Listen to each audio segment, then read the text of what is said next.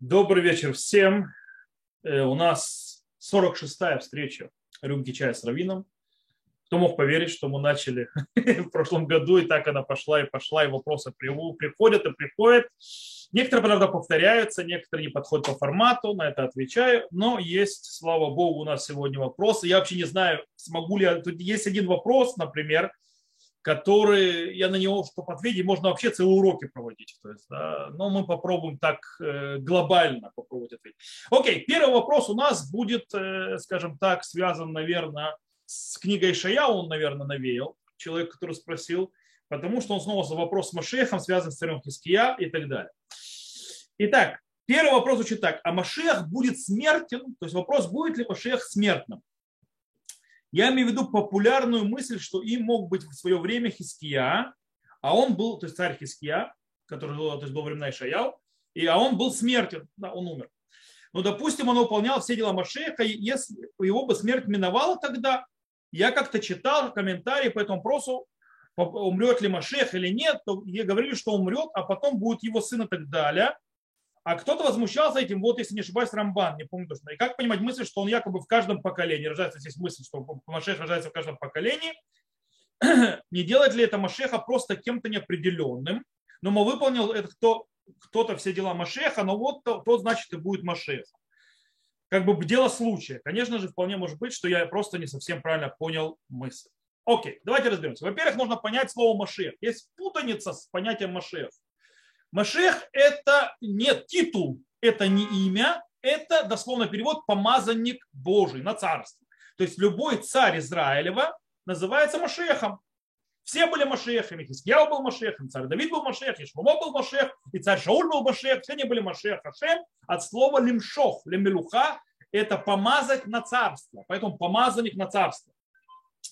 Поэтому помазанник, Машех никто иной, как царь Израиля, человек, живой, смертный, действительно, то есть, да, э, который, по мнению Рамбама, действительно, то есть Рамбама Маймонида, что да, он родится, и он умрет, как все умирают, э, как все люди умирают, нету бессмертных. И даже по мнению Маймонида, кстати, даже когда восстанут мертвые, то есть обратно к жизни, это будет чудо, то есть, а, а, а, то есть скажем так, одноразовое.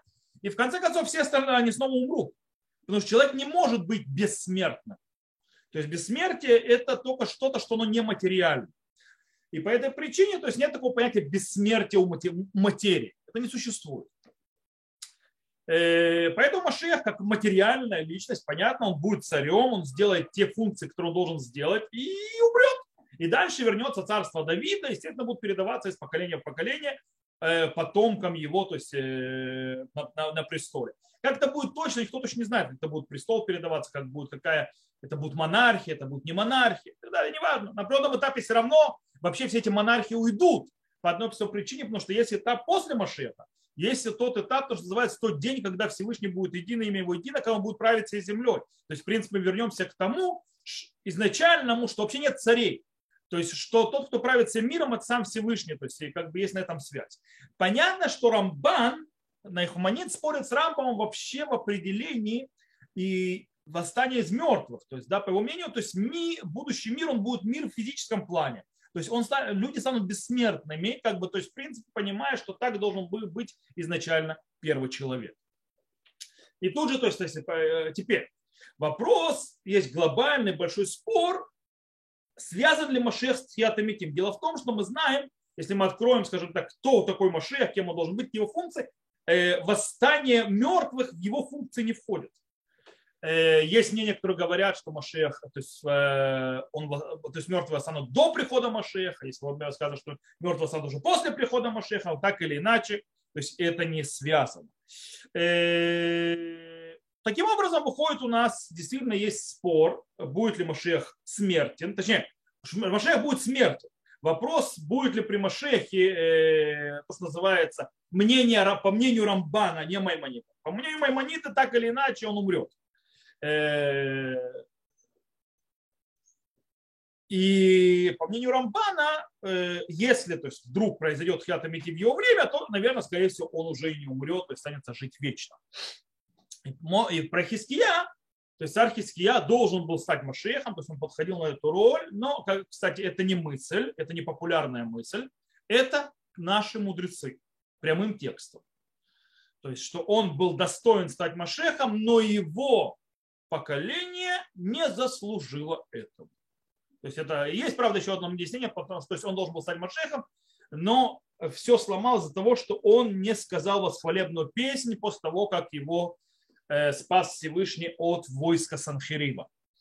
Вот. Э, и это то, что аннулировало его возможность стать Машехом. В любом случае, может быть, он бы умер, может быть, он бы не умер. В любом случае, Машех, когда сядет на престол, когда он придет и так далее, он будет смертным. Э, Машех – это человек. Это христианская религия, где Машех, то есть он Мессия, он не бессмертный. То есть, да, как Кощей. Вот. Э, по поводу мысли, что в каждом поколении рождается Машех, э, тут смотри, тут есть немножко оно в каждом поколении рождается человек, который потенциален быть Машехом.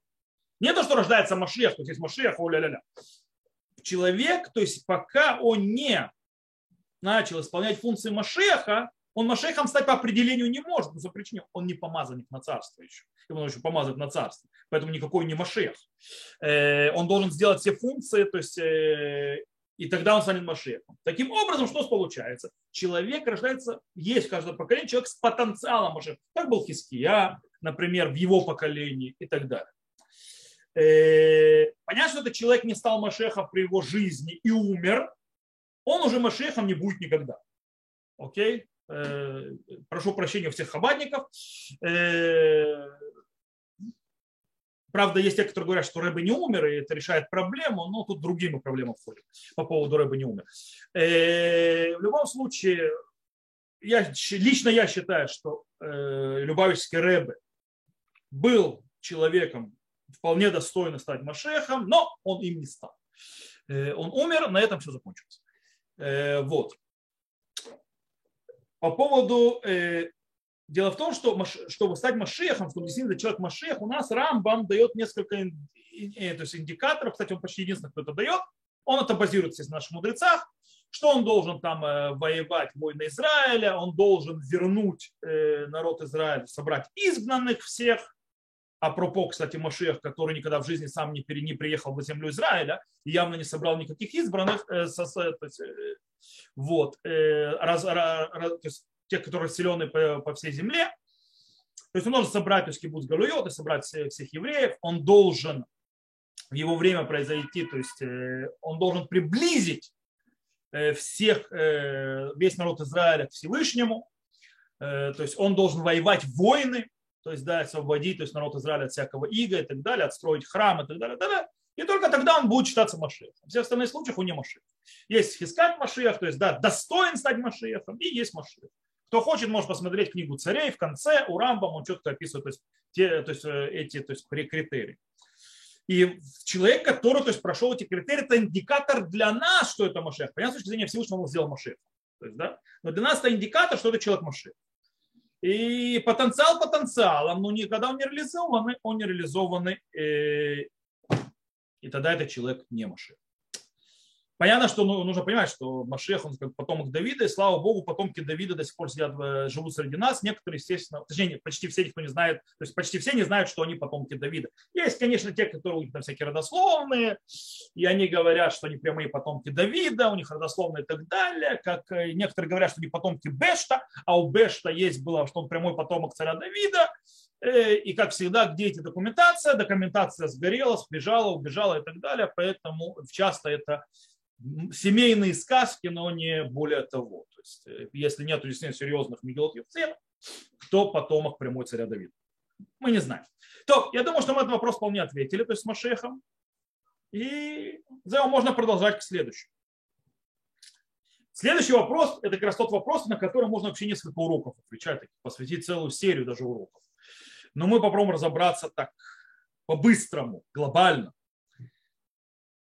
задает человек вопрос. Вижу постоянно одну и ту же вещь. Вот, к примеру, цитируешь споры мнения какого-то мудреца. А тебе в ответ говорят, Талмуд имеет множество мнений. Это лишь одно из них.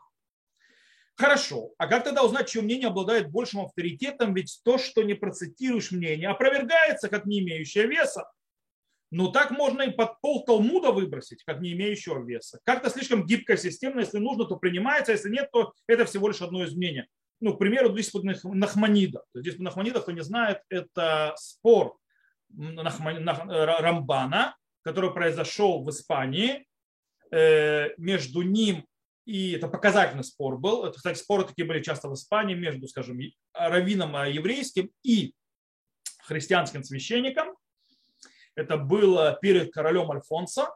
Э, было, Рамахманиды заставили вступить в этот диспут э, с христианским, доминиканским священником, который был никто иной, как выкрест по имени Павло, но он был бывший еврей, он еврей по рождению. Вот. И, кстати, в этом диспуте Павлу проиграл Рамбану, Э, правда, католическая церковь говорит, что не, было существенно наоборот, но, в принципе, по диспуту, который записан, то есть он проиграл, точнее, диспут не закончился проигрышем по той причине, потому что король остановил его. Король его остановил и запретил его продолжать. Ну, там было явно видно, что Рамбан просто его делает отбивную из э, Павла. И, в принципе, Рамбану пришлось бежать из Испании из-за этого, потому что ему могла быть секир башка так как он поставил церковь под э, сомнение. Вот, в любом случае. Так вот, он говорит, ну, к примеру, диспут Нахманит, он берет и говорит в одном фрагменте, а я не верю в эту Агаду. То есть Нахманит говорит, я не верю в эту Агаду, но ведь она записана каким-то мудрецом, кто-то на нее ссылается. Где критерий авторитетности? Окей, стоп. Давайте немножко разберемся. То, что здесь сказано, здесь вообще есть вещь, во-первых, иерархии. Э, иерархии в, в мире мудрецов, кто с кем может спорить, кто с кем не может спорить. Во-вторых, важности высказывания и что является, то есть, и так понятие 70 лекторы. И в каком-то смысле затрагивает э, вопрос, то, что называется правил вывода галактических э, решений. Тут сразу нужно отделить две важные вещи нужно отделить галахический мир от мира Агады. Это очень важно. Смесь между ними очень часто приводит к тому, что называл в свое время Хатам Суфер килаем, запрещенный килаем. Э, и очень и нельзя устанавливать галаху из Агады. Нельзя пытаться всякие галактические методы и всякие вещи объяснять Агаду. То есть Агада это когда это рассказывает. Более того, Гмара явно показывает, тому показывает, что более важно – э, галактическим законам посвящено 70% Талмуда приблизительно, и только 30 из него э, посвящено Агаду. То есть вот эти вот всякие рассказы и так далее, причем некоторые из них очень непонятны. Теперь возьмем Агаду, то есть немножко разберемся с ними и пойдем потом к галактической части. Э, теперь, Агады тот, всякие рассказы в Талмуде, во-первых, совершенно Э, не обязательно, что они произошли. Большая часть из них, как объясняет Рамбам Маймонит, вообще аллегории. Э, некоторые из них состояться не могли, там же видишь, то есть несостыковка временная, то есть да, между вещами. Иногда ты видишь, что не состыкуются с природой и так далее. И поэтому очень часто, как говорит Расак, Рафсадия Гаон, когда ты видишь Торе, он правда это говорит, но это можно применить к Талмуду, что если ты видишь что есть что-то нелогичное с точки зрения Сехеля Яшар, и это Агада, не Аллаха, Аллаха что-то другое. Агада, то знаешь, что это аллегория перед тобой. Так говорит Раф Садигом. Знаешь, что это не, нельзя просто так понимать. Поэтому, потому Нахманит говорит, я не помню, то есть я диспут не помню наизусть, прошу прощения, то есть да, я его читал когда-то, то есть я знаю, о чем идет речь, но я так, чтобы помнить наизусть, я его не помню наизусть. Я не помню, какую году Нахманит отвергнул. То есть, да, и не принял ее из рассказов, которые рассказывал Павло, этот э, священник э, доминиканский. В любом случае, э, я полагаюсь на Рамбана, что Рамбан четко то есть, знал. Дело в том, что мы в Агадот, э, в Агадот тот есть больше, скажем так, возможности, не знаю, маневра, назовем это так. Почему есть больше возможности маневра? Потому что Агадот ни к чему не обязан. Мы говорим о вещах, которые не трогают Галаху. Потому что я, сказал, нельзя за годы учить Галаху. Так они обязывают. Их можно понимать и так, и так. Кстати, как Вильнинский Гаон, допустим, говорит по поводу комментария на Тору. Он говорит, можно комментировать любой стих, то есть ты можешь комментировать даже, то есть свой комментарий давать и так далее, пока это не затрагивает Галаху. Да ради Бога. Естественно, то есть еретические вещи то есть, высказывать тоже не стоит, то есть нужно углубляться и понимать. Но в принципе это так в Агаде. Более того, мудрецы хотят донести какую-то идею. Нужно понимать, что у Торы, что такое 70, тут, тут, тут я хочу включить такое понятие, как 70 ликов у Торы. Что такое 70 ликов у Торы? Это не значит, что действительно, то есть это э, как в Теве Молочнике, то есть было, помните, то есть ты прав, и ты прав. Он говорит, подожди, если он прав, он прав, не может быть. То есть надо кто-то значит, из них не прав. Говорит, знаешь что, и ты тоже прав. Это не так. Это имеется в виду, что есть как бы цельная вещь, назовем ее истина, то есть как бы по определению, например, то есть не по определению, а назовем это истина, и у истины она многогранна. То есть что такое многогранна? Она очень обширна, очень объемна. А человек несколько ограничен, чтобы захватить ее всю, и поэтому один мудрец схватил один кусок, другой мудрец схватил другой кусок. Как бы они раскрывают разные грани той же истины.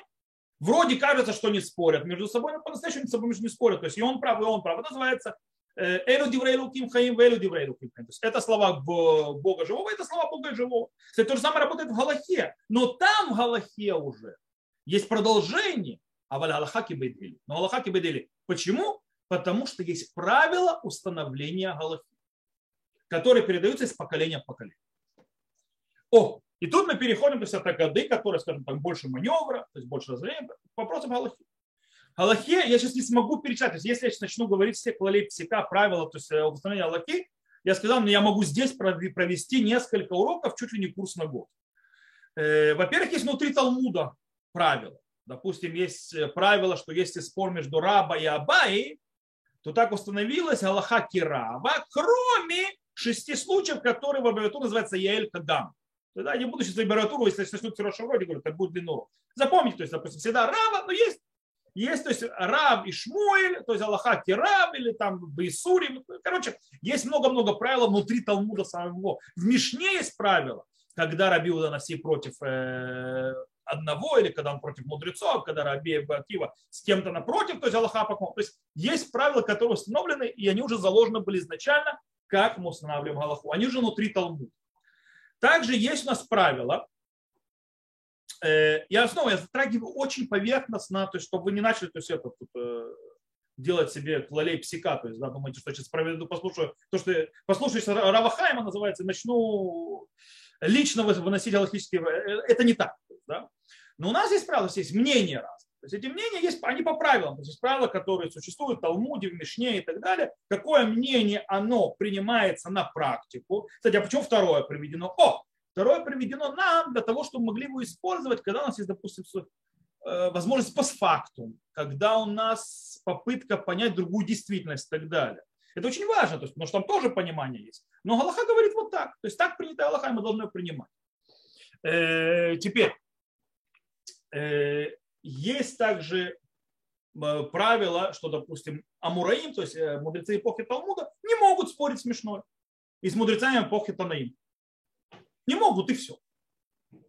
По этой причине они должны то есть, как-то соответствовать сказанному. Или если не видят, что есть то, что они говорят, какой-то закон не состыковывается, они должны его объяснить. Как он, то есть не состыковывается Танаим, то есть почему он да состыковывается. Может, у них другой Тана есть и так далее. Потому что Танаим, то есть мудрецы эпохи Бишны могут между собой спорить. Теперь, после того, как был закрыт Талмуд, есть следующее правило. Нам нельзя спорить с Талмудом и с его постановлениями. Но мы не имеем права выносить Галху напрямую с Талмуда, потому что у нас есть правило еще какое. Галаха кипатрай. Закон как последнее поколение. Почему, кстати? Это мы все четкие правила. Потому что есть развитие Галахи, плюс реальность, чем ближе к поколению к нам, тем реальность более похожая к нам, тем более, скажем, близко то, что мудрец в ближайшем поколении к нам э, видел и реализировал правила Галахи, то есть да, в нашей это, действительности, которая более близкая к нам. Поэтому Аллаха всегда будет по последнему а не по более первым. Это есть еще внутренние иерархии, четкие там э, много. Есть еще правило, есть у вас два мудреца, то есть, да, вроде одинаково. Как мы решаем, то есть, кто хочет узнать правила психи, то есть кто хочет понять, то есть есть такой, есть в Хошин Мишпат Симан Кав Вав.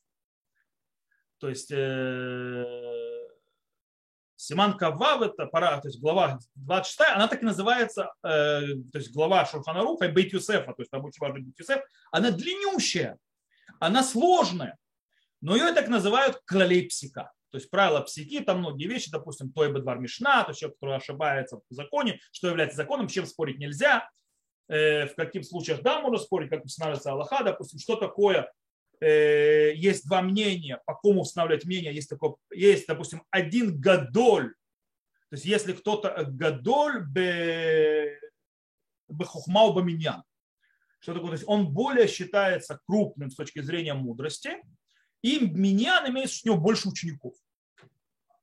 То есть более учеников, не просто учеников, что у него там типа, много-много учеников деток учились алиф бет, то есть да, там, алфавит, а имеется много учеников, которые сами там мудрецы Торы.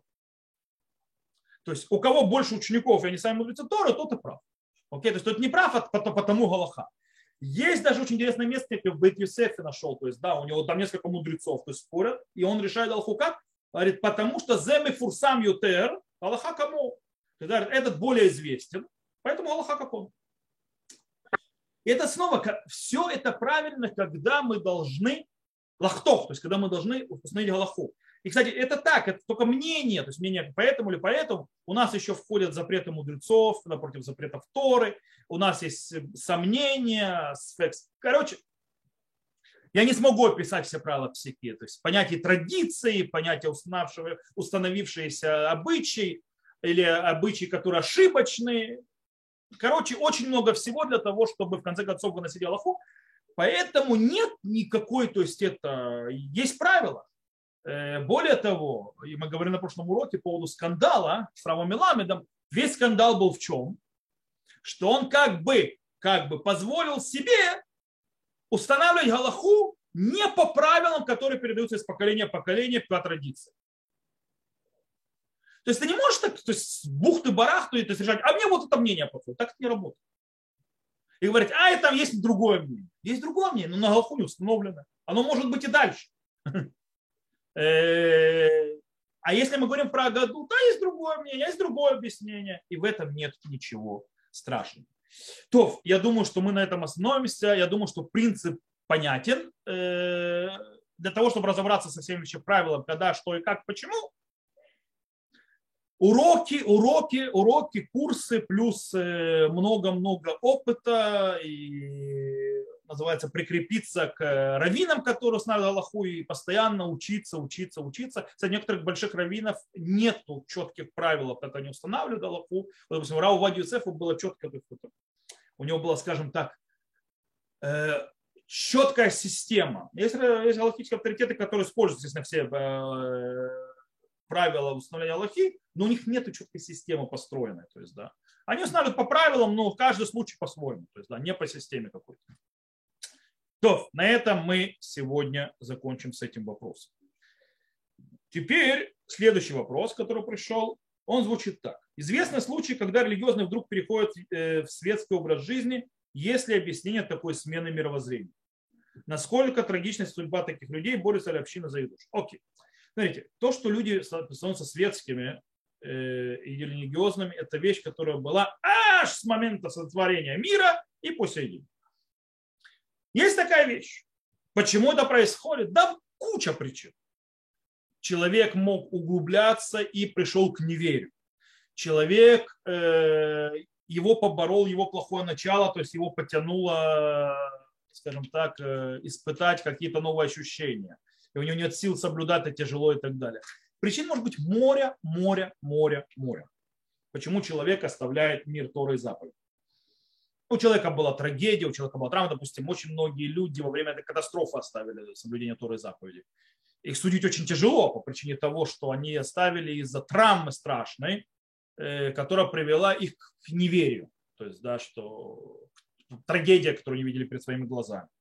Есть люди, которые а я хочу гулять, а я хочу это. а меня Тора держит в рамках, э, не дает мне жить, я вот такой ведь несчастный.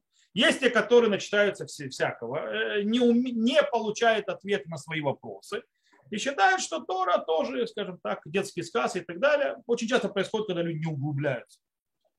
Причин много. Э, мировоззрение меняется. Не зря сказали наши мудрецы, не будь уверен в себе до конца своих дней. То есть это нормальное явление для человека, что он может поменять свое мировоззрение, поэтому нельзя быть уверенным в себе, что останешься праведником до конца своих дней. Почему? Сказано, что э, Йоханан, э, первосвященник, он был одним из праведных первосвященников за всю историю. А в конце жизни своей стал садукеем. То есть вот вам, пожалуйста, человек поменял свою мир. То есть эта вещь такая, никто не защищен. Насколько трагична судьба таких людей? По-разному.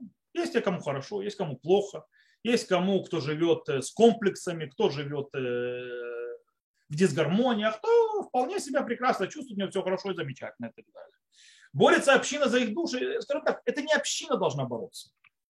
Э, у евреев нет такого понятия то есть общину. Во-первых, понятно, что семья пытается. Кстати, борьба э, в понятии именно борьбы от, отрицательна.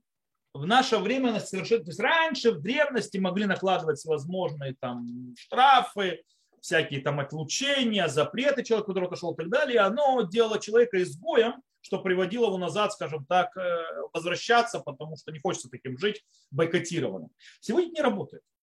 Сегодня не работает по этой причине, если ты хочешь бороться за ушедшего из, э, скажем так, от Торы заповедей сына, брата, свата, не знаю, другого человека, неважно, то есть это нечего с ним входить в войну. Наоборот, ему нужно принять таким, как он есть, и пытаться его приближать именно тем, что он не отдаляется от тебя. Очень часто дети бывают. То есть у религиозных семей бывает такая вещь, что дети, скажем так, как во время э, переходного возраста они восстают против родителей, то есть это психологическое нормальное явление, потому что человек э, хочет сделать свою личность. Очень часто, чтобы оторваться от родителей, сделать себя отдельной самостоятельной личностью, происходит так называемое восстание, то есть да, против родителей, человек не хочет быть похожим на родителей, не хочет делать как родители и так далее. У некоторых проходит э, мягко, у некоторых сложно, у некоторых вообще разрыв идет и взрыв, то есть да, некоторые кидаются в крайности, пытаясь выразить себя и найти себя как личность в готте, в эмо, в панке раньше и так далее. Короче, все что угодно может быть. В... Есть те, которые то есть, хотят, как в пику называть своими родителями, они отходят от религии. То есть, да, как бы я не хочу быть похож на моего отца, на мою мать, на мою семью и так далее, и так далее. И очень часто, когда начинается война с такими подростками, то происходит очень интересная проблема. Эти подростки еще больше удаляются. Когда же этих подростков принимают, нередко, когда они умнеют, когда становятся старше, они начинают возвращаться. Начинают возвращаться, соблюдать и так далее. Поэтому борьба должна, то есть как бы ведется ли борьба, борьба ведется, но борьба должна вести, что такое борьба? Если это борьба-борьба, то это ничего не даст. А ведется то, что называется сохранение еврея, чтобы он остался евреем. Это важно очень сильно. Даже если он останется светским, чтобы он остался все равно евреем и не ушел куда-то дальше. Вот. Э, я думаю, что на этом можно э, вопрос этот закрыть. Он обширный вообще по-настоящему вопрос. Как правильно общаться с ушедшим из э, религии, с дороги отцов, родителей и так далее, ребенком или человеком дорогим. То есть это, это, это целая наука, это целая, даже не наука, это каждый вообще случай индивидуален, поэтому невозможно сказать, что это наука, но явно не войной. То, пойдем к следующему вопросу. Следующий вопрос звучит так. Если в газете напечатаны полный стих из Танаха, нужно ли вылезать и положить внизу? То есть, да, в принципе, то есть стих из Танаха, нужно ли это выложить внизу? Имеет ли значение это напечатано на иврите или это перевод? Как быть, если написано имя Всевышнего в переводе или на иврите? Так как, как быть, если есть фото синагоги, там видно надпись именем Бога, или фото свит который, что делать, если есть статья с комментарием, скажем, в недельной главе. Окей. Есть базисный запрет то, что называется э, неуважительно относиться к словам Торы. Это один запрет. Есть другой запрет, запрет стирать имя Бога или уничтожать имя Бога. Это другой запрет.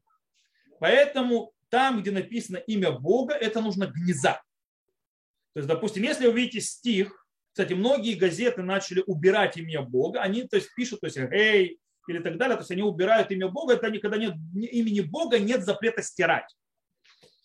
Вот. Э, таким образом, гнеза нужна по-настоящему, если вы сильно видите имя Бога, на фотографии тоже, с фотографии с ногой, видно Юд Кей Бав Кей, то, естественно, это надо вырезать, и это нужно в гнезу.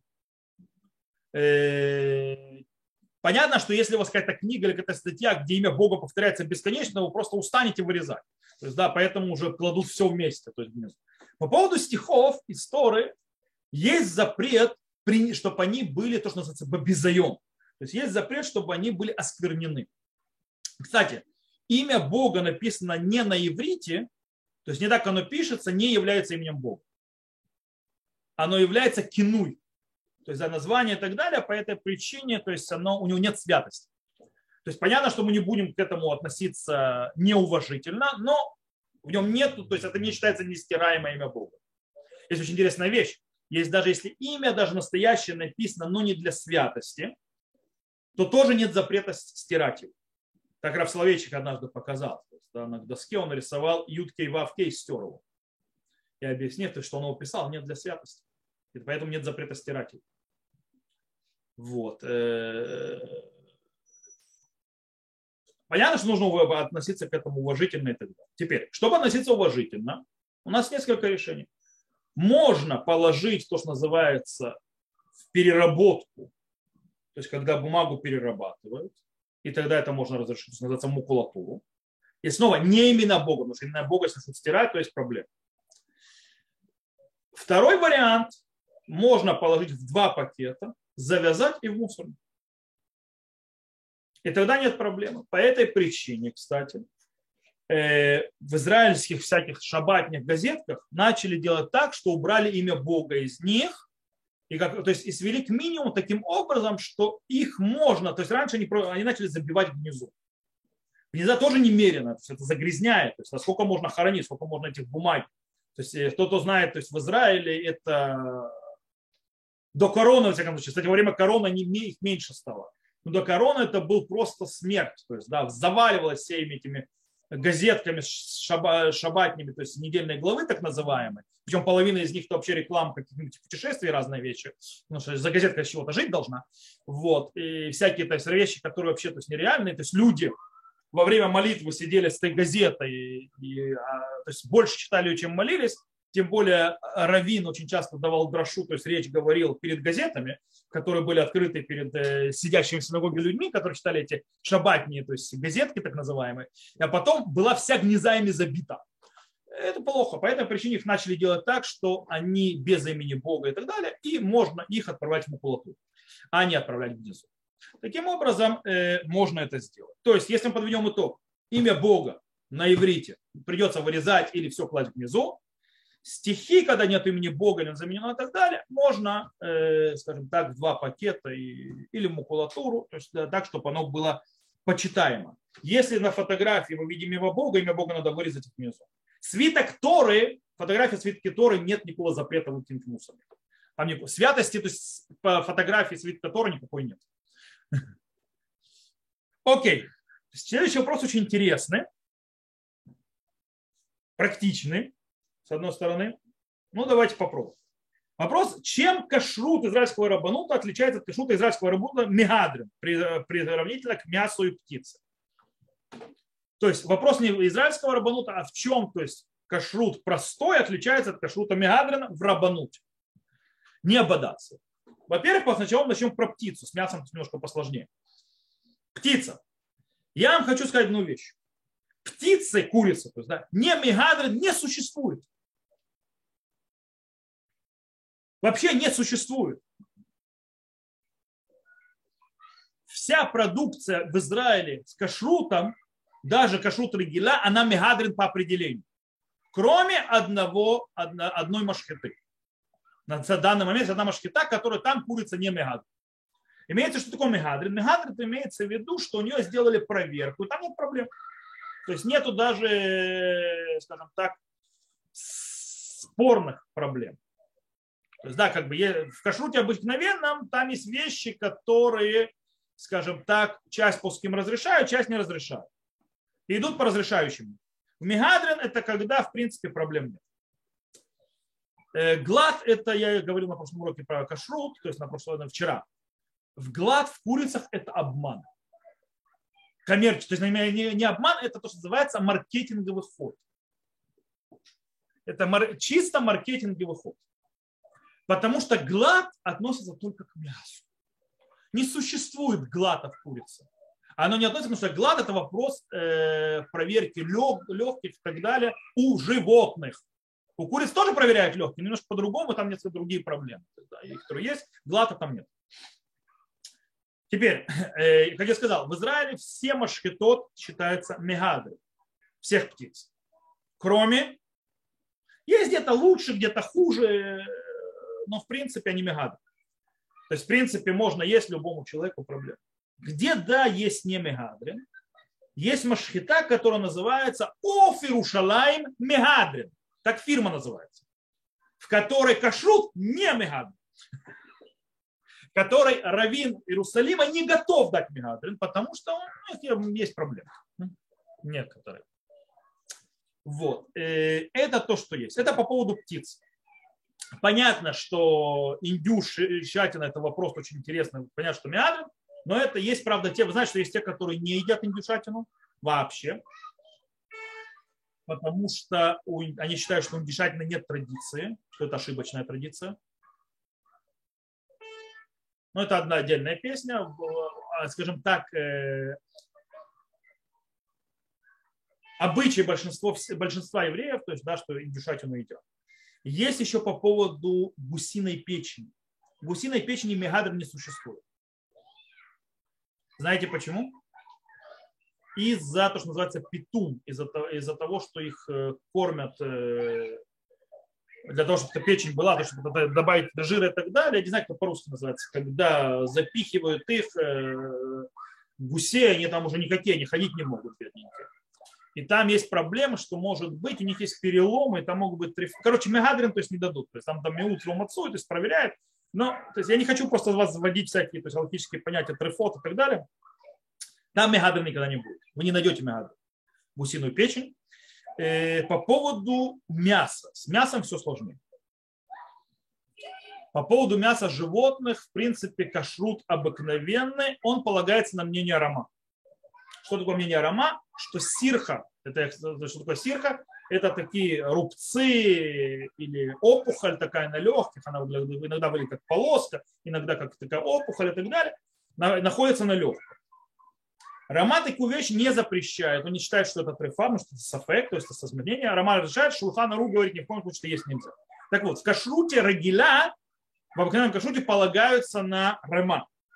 И э, понятно, что тот, кто то есть в мясе. И еще некоторые проверки то есть не делают, которые не считают, то есть которые по некоторым алхимическим критериям не нужны. Э, хотя другие считают, что нужны. Мегадрин уже заставляют это делать. Э, эти проверки, и с сирхой уже не дадут, не пропустят. Но это еще не глад, то есть еще не басар халак, потому что, кстати, у рабанута мегадрин тоже есть халак. У них есть то есть, рабанут халак, есть рабанут мегадрин. Это две разные вещи. Э, потому что в халак, это, что такое халак? Халак или глад, это имеется в виду, что сделали все проверки, которые требуются, даже по устражениям, и не нашли никаких проблем. Кстати, такое э, мясо в Израиле почти не существует. Его не режут в Израиле. Его режут за границей. Его режут за границей. Почти весь халак рабанутовский идет, э, раньше шел из Аргентины, сейчас, по-моему, перекинулись на другую страну, потому что Аргентина решила, что хватит мяса из страны вывозить. Сейчас не помню, где это делают. Но тоже в Южной Америке. Почему? Потому что там есть огромная культура поедания мяса. И по этой причине мясо есть куда... То есть если ты вдруг нашел корову, которую зарезал, и у нее есть проблемы, ты ее можешь спокойно бросить на лайн нееврейский, то есть, да, чтобы не евреи едят, она не пропадет. То есть, да. И таким образом цены невысокие получаются. Потому что если мы берем в Израиле, а, где-то около половины коров имеют сирху, то мы половину этих коров просто выкинем мусор. То есть, и это, естественно, цена мяса взлетит в небеса. Э, по этой причине, то есть, решать, э, то есть, одешевить это мясо, естественно, будет тем, что режут там, где можно его отправлять на лайн, то есть не терять денег за зарезанное животное. Э, поэтому, то есть, кто ищет халак, кто устражает по халак, то, естественно, ему, кстати, очень часто нужно читать, нужно читать бирку, что написано. Потому что иногда написано мегадрин халак. Иногда написано просто мегадрин. Мегадрин просто называется, что там есть те вещи, которые не проверяют, или, то есть, потому что большая часть галактических авторитет не требует это проверять, и то есть не учли то есть, да, те мнения. Или наоборот, нашли какую-то вещь, и эта вещь, по большей части мнений, она является кошерной. Она не трефа. Есть мнение, которые говорят, что это трефа. Окей? То есть тало халак. Э, то есть не прошло. То есть халак это гладко. То есть прошло гладко без проблем. Э, по этой причине есть э, в этом разница. Поэтому мясо, оно немного более сложная система. Там еще есть прикол с провождением э, ножа. Ну, не будем заходить. Я думаю, что здесь становится, потому что так уже время позднее. У нас еще целый вопрос есть, который очень интересный. Вопрос звучит так, я смотрю, что Гиюр не оставляет нас в последнее время никак. Я даже то есть, видел, что под последней то есть, рюмкой там было в, в комментариях был такой вот огромная-огромная переписка между другим человеком, который был э, преподавателем. К сожалению, он не понимает, о чем я говорю.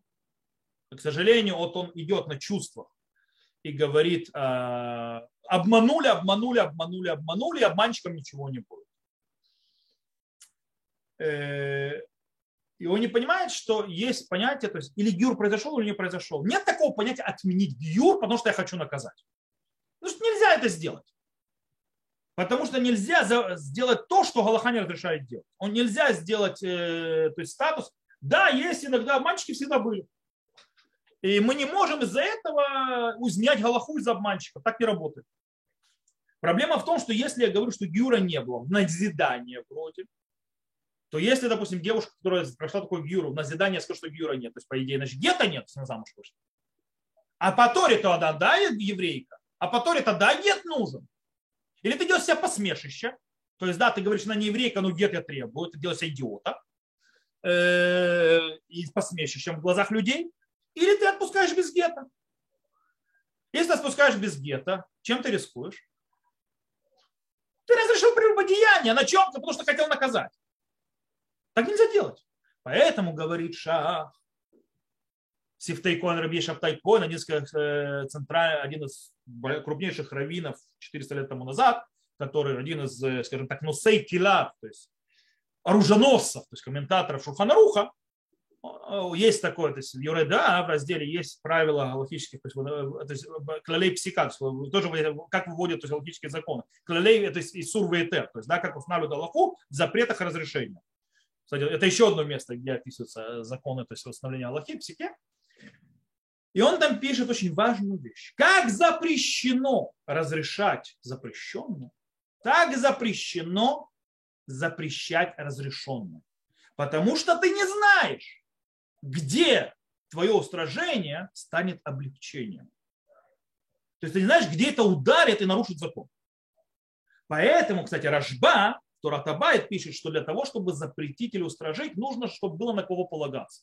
Если нет на кого полагаться, не может это делать. Более того, есть понятие там атаят бейдин. Атаят бейдин, когда я действительно ввел заблуждение бейдин. О, если я ввел заблуждение бейдин, оно было серьезное, действительно по Галахе, то есть то требующее, что бейдин не имел информации, которую он должен иметь, тогда не считается, что бейдина не было, тогда гиур не состоялся. И тогда гиура нет. Не отмена гиура, гиура нет, потому что то есть, не было бейдина. Но это смотря в чем. То, что э, там у девушки был парень, это скрыло, вообще Галаха не требует такое выяснение. Поэтому, если даже не рассказала, то это, обман, это не обман даже. То есть, как бы она да, соврала вроде, но оно не влияет никак на вопрос. То вообще этого не требовал. Это мы устражаем и требуем. Так я сейчас ради моего устражения буду делать проблемы в Галахе других. Ну, как бы немножко смешно. Человек меня не понял и продолжил говорить чувством. И я вижу, что тема э, Гера, который возвращается к, скажем так, несоблюдению заповедей, Эта тема сама по себе очень интересна, почему это происходит. У меня есть по этому поводу теория. Почему гер перестает соблюдать заповеди после боедина? Есть те, которые действительно не собирались соблюдать, я в это не верю. Э, ты год, то есть э, это играешь игру, ну, вот это единицы, которые год играют игру, и на них то есть, никто не понял, что они играют игру. А чаще всего это происходит, потому что они смотрят на всех остальных евреев. То есть они хотят быть как все евреи. Это положительно, это хорошо. Но почему евреям можно, а мне нельзя? Кстати, это что Рав Ильяшим написал, что это, это не считается проблемой в гамбе Каблат Митцвот, если он так считает. Рав Мушифайш написал, что это не проблема с, Каблат, с принятием Митцвот, если он так считает. То есть он пишет то есть в ответе, что женщине говорят, что она должна соблюдать шаббат бейдин, а она хочет быть как все евреи и думает то, что и говорят, это так прикол, то есть, да, то есть, в принципе, это гидур бе альма. То есть, да, хочет соблюдать, хочет не соблюдать. Хотя бы един прямым текстом говорит, что нужно соблюдать. И она не соблюдает шаббат. Это не считается неприятием заповеди. Так пишет Рамош Файнштейн.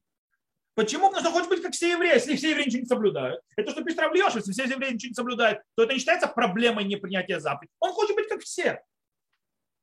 Почему евреям можно, а мне нельзя? Э, это одно. Второе, есть такое понятие, называется, я называю филат метов, то есть падение напряжения. Это вот Артем меня поддерживает. То есть Артем знает, что такое, когда сдаешь экзамены, и ты экзамен сдал, и после этого ты а То есть ты хочешь расслабиться. Правильно? То есть было напряжение, напряжение. А? Это называется, это, это психология человеческая. И вот человек, то есть шел, стремился, и вдруг он прошел, и он хочет расслабиться. Там, это. И проблема в том, что особенно когда нет ему кто поддерживает с боков, то есть нет общины и так далее. Кстати, одна из проблем, что гюр в Израиле делается в матнасах, а не в общинах, это именно когда прибудет. Нет общины, которая держит. Нет общины, которая ведет дальше. То есть человек еще только начинает путь, ему еще костыли нужны. А его все бросили, уроков больше нет. Бейдина больше нет. Он больше никому ничего не обязан. Плюс у него еще на филатметах. И поехали. Э, короче, как говорится, можно долго об этом рассказывать. То есть почему я, я думаю, что многие возвращаются. Не потому, что на Бейдине кого-то обманывают. Они могли обмануть, что у них есть друг, который... Кстати, часто происходит, есть друг, муж, то есть муж там проблема, то есть мужа уже не обманешь, да, то есть муж записан, а друг, который не соблюдает и не хочет соблюдать, и не собирается. И девушка понимает, что она любит этого человека, с другой стороны, и он ей мешает пройти гюр, она хочет пройти гюр, кстати, гюр может быть вполне искренний, но он им мешает. Поэтому она упрячет, что он не существует. Потому что если он не будет соблюдать, то она гюр не пройдет. Я не считаю, что обман. То есть как бы она вроде обманывает, но в принципе мотивы понятны. То есть, то есть нужно сесть, разобраться, то увидеть, что это не было тая. Это было спрятать для того, чтобы он не мешался. Но она хочет быть с ним дальше. Теперь, а теперь она с ним дальше. И понятно, что как она была с ним, то есть так оно и будет выглядеть дальше. Кстати, то, что э, э, бывает, то есть геры обрывают связь с семьями, это не значит, что они их обманывают. Очень часто геры не хотят, они хотят отрубить все, что было до того, как они прошли гиюр, и побыть в том месте, где никто не знает, что они проходили гиюр. И поэтому не обрывают все. Это тоже психология. Очень много психологии там человеческой. То есть нельзя вот так с бухты-барахты вообще не рассчитывать э, человеческий фактор и психологии, и мысли, и настрой, и ощущения человека и так далее. Это, кстати, одна из первых вещей, которую я выучил, когда я начал делать практику в боединах по гиюру, то есть, да, видеть, как это выглядит вживую. И я после первого же диюна, то есть, кстати, первый диюн, то есть первое заседание, которое я видел, там сидел Равар Шулер, и Раф Веллер, который до недавнего времени, пока Раф, Матан Каган, наш министр религии, не отстранил его от должности, был главой э, управления Гиура в Израиле. Тогда, когда с ним сидел, он был э, то есть, Даяном, то есть был судьей в Гиюре. И он мне, кстати, Раф Веллер мне задал вопрос. Там был как раз случай, когда они поймали, то есть приняли девушку, женщину, то есть приняли женщину, э, сказали, что они ее принимают, но она еще в миг не окунулась. И она решила, что она прошла гиор, и взяла, забрала своих детей из религиозной школы в тот же день.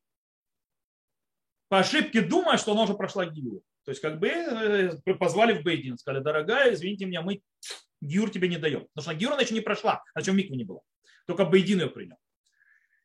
И э, почему нужно обмануть? Вот это было Таят Бейдин. Кстати, и вот там они разбирались, в конце концов они дали шанс. То есть приди через полгода, иди учись и так далее, разберемся. Там, правда, истерика была у ее мужа, который, израильтянин, кстати, которая, она беременная была уже от него, а у него была истерика по причине того, что если сейчас то есть, родится то есть ребенок, и он мальчик должен родиться, то ему нужно будет брить. А его родители, по марокканцы, не знают, что она не еврейка. И что теперь? Они его просто повесят, если они то есть, узнают, то есть, что брита-то нет и так далее. То есть он хотел, чтобы получить, она Гюр прошла до того, как.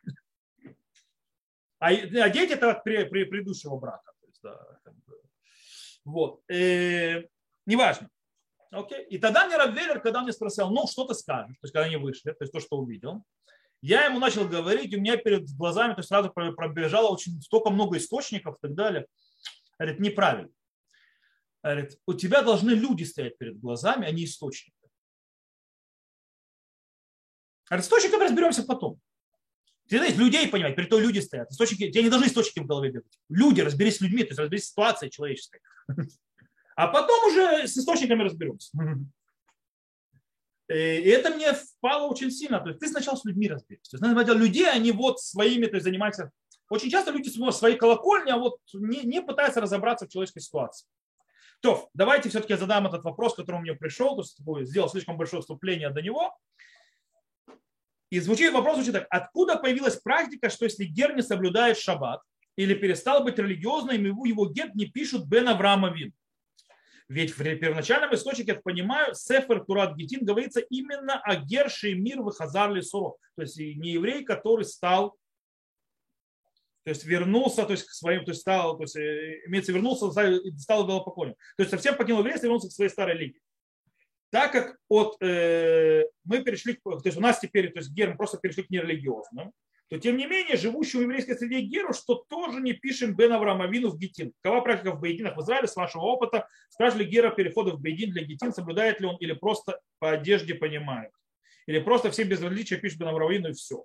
Есть различия в практике между Бейдин в Израиле сегодня и Бейдин за границей. Так вот, я, смотрите, я не очень знаком с Эфер Турат Гетин. Я знаю, что в Галахе, в Эвенезе, у галахических авторитетах последних поколений и так далее, Сефер Турат Гетин не знаю такой книги. Э, пишут Бен Авраама Вину, любому геру. Более того, даже обсуждается Мишумад, Мишумат, который, то есть э, евреи, то есть и ему сказано ни в коем случае ему не писать нееврейские имена. Кстати, про, про Гера сказано, что если ему напишет имя его отца в Гете, это кошерно. Почему? Потому что, в конце концов, он действительно биологический сын своего отца. То есть, да, то, что он не являет ему галактического статуса, никого, это что-то другое. Но его, то есть Гете весь вопрос имени это определит, это этот человек или другой человек. То есть и неважно, он религиозный, он не религиозный, он мишумат, но мишумат. Просто вообще неинтересно. Вопрос написания имени человека. А, и понятно, что человек, который, то есть даже мишумат, то есть даже Герша Хазар Суро, то есть даже Гер, который начал поклоняться идолам назад, написано прямым текстом, что в Гмаре, в, Шамба, в Рамбаме, в Шулханарухе, кидушав, кидушин. То есть брак, который он заключил, брак, ему нужен гет. Ему нельзя расторгнуть его брак без гета. Таким образом, ему нужен гет, Гет, имя, то есть такая скрупулезность написание имени в гете требуется потому, что нужно определить, что это именно этот человек, а не другой. В этом случае нет никакого смысла не писать Бен Авраама Вину. Кстати, э, поэтому, допустим, Мишумада, если он там себе, он, его звали, там, не знаю, какой-нибудь там Авраам Рабинович, а он себе сменил религию, стал какой-нибудь там, э, не знаю, Христофор э, Христианович, то, естественно, в Гете не будут писать Христофор, то есть так далее. Почему? А будут писать его еврейское имя. Потому что оно не имеет никакого смысла, это имя, которое у Христофор. А то имя, которое в еврействе. С другой стороны, Гер, как говорит Галаха, говорит Шуханарух и так далее, в Эвенезер, что его пишут э, Бен Аврамовину. Но если написали его имя по отцу, то есть не еврейское имя, это не, не делает Герд некошерным. Потому что его так тоже зовут. То есть, да, это теперь. Поэтому я не знаю вообще такой практики, чтобы, не, чтобы Гете пис, не писали Бен Авраамовин. Кстати, есть очень интересный разговор. вещь, то есть есть вопрос другой, то есть по поводу, когда мы поднимаем Гера к Торе, как его называют в Торе? Мы говорим Бен Авраам. Мы не говорим Бен Авраам Авину. Для чего? Потому что Аллаха говорит, что мы обязаны не, э, скажем, стыдить Гера. Он не хочет, чтобы люди знали, что он Гер. То есть не говорили Авраам Авин. Поэтому Бен Авраам. Теперь вопрос поднимается, можно ли в Гете писать Бен Авраам без Авина. И есть многие логические говорят, что нельзя. Почему? Потому что это будет другой человек. Допустим, Шимон бен Авраам, то есть, да, не бен Авраам Авид. Есть Шимон бен Авраам, другой человек. Э, поэтому нужно писать Авину. Есть, правда, вопрос, что если уже привыкли к Торе поднимать бен Авраам, вроде того имя, то есть, да, вон Шимон бен Авраам, так Торе поднимать, все его так знают. Э, поэтому вроде того имя, а в местах, то есть а привыкли писать Шимон Авраам, можно ли это сделать? Э, это, то есть есть в этом спорные вопросы. Как говорят в Аллахе царифиюн, углубиться и подумать. Э, но это не важный вопрос, не наш вопрос. В любом случае пишут Бен Авраам Авину. Религиозно нет. Что да иногда делают в Бейдинах, вне, вообще, то есть, в принципе, приходит гер в Бейдин, он приводит туда Тамара, а религиозно светский мало кого интересует, дают гет. То есть дают гет по то, как религиозно. Есть некоторые даяны, которые начинали выяснять, э, видя, что он не религиозный, пытались выяснять, а соблюдал ли он что-либо, а не обманул ли он Бейдин, то есть, а еврей ли он. То есть, да, чтобы сказать, что вдруг его гюр не, то есть, не был действительным тогда, и тогда вообще гетто не надо. Это проблематичная практика. Э, Рав Амар очень когда он был э, главой равенатских судов, то есть когда он был на себе один Гадоль, очень жестко выступил против этой практики. Сказал, что она очень проблематична с точки зрения Галахи и запретил ее делать.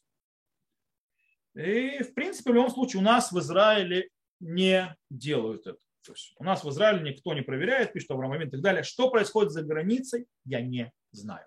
Поэтому отвечать на вопрос, как на границе, за границей и так далее, я не уполномочен и некомпетентен, назовем это так. То, э, я на этом вопросы, которые пришли, закончились. Да и времени у нас осталось еще только две минуты последних от часа. Так что если у кого-то есть вопросы вживую или дополнение, выяснения к тому, что мы говорили сегодня, то я готов выслушать.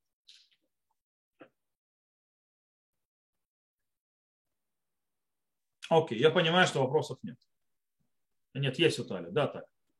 Э, у меня такой вопрос э, по поводу кашрута, когда вы говорили. А вот когда написано кашер мухшар. Кашер мухшар должно быть на любом мясе написано. А, да? Да, мухшар имеется в виду, что высаливают. Ну так это кажется, что это понятно? Нет, потому что я еще помню, в Израиле продавалось мясо невысаливаемое.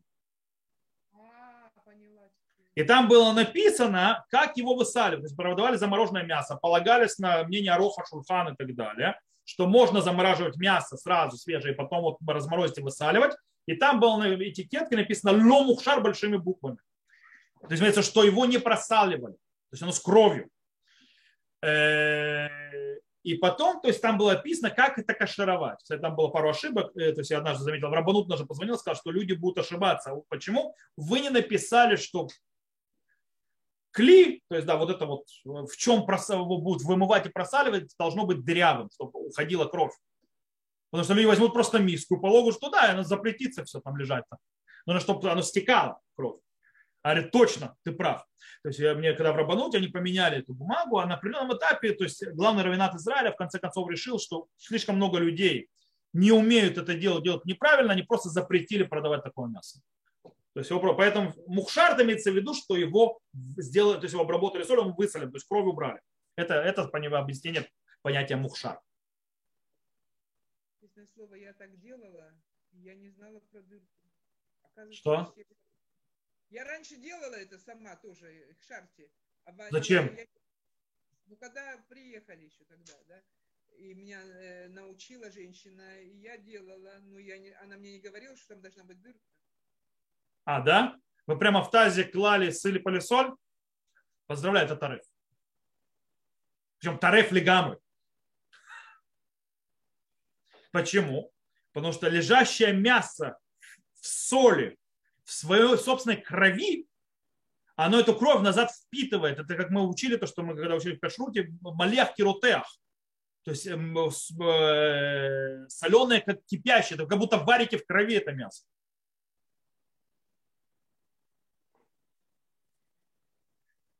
Спасибо. Поэтому мясо должно стекать, должно быть куда кровь идти.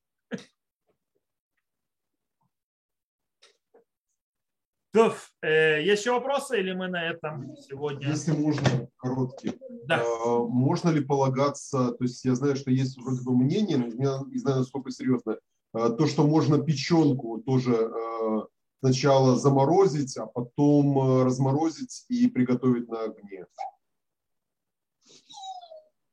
Э, Кстати, замороженное мясо, мясо, которое заморозили сразу и так далее, это любое мясо можно на огне потом кашировать.